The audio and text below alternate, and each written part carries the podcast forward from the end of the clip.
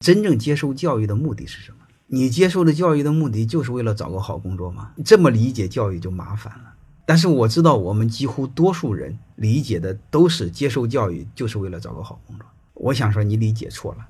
如果你接受教育为了找好工作，你放心好了，你永远找不着好工作。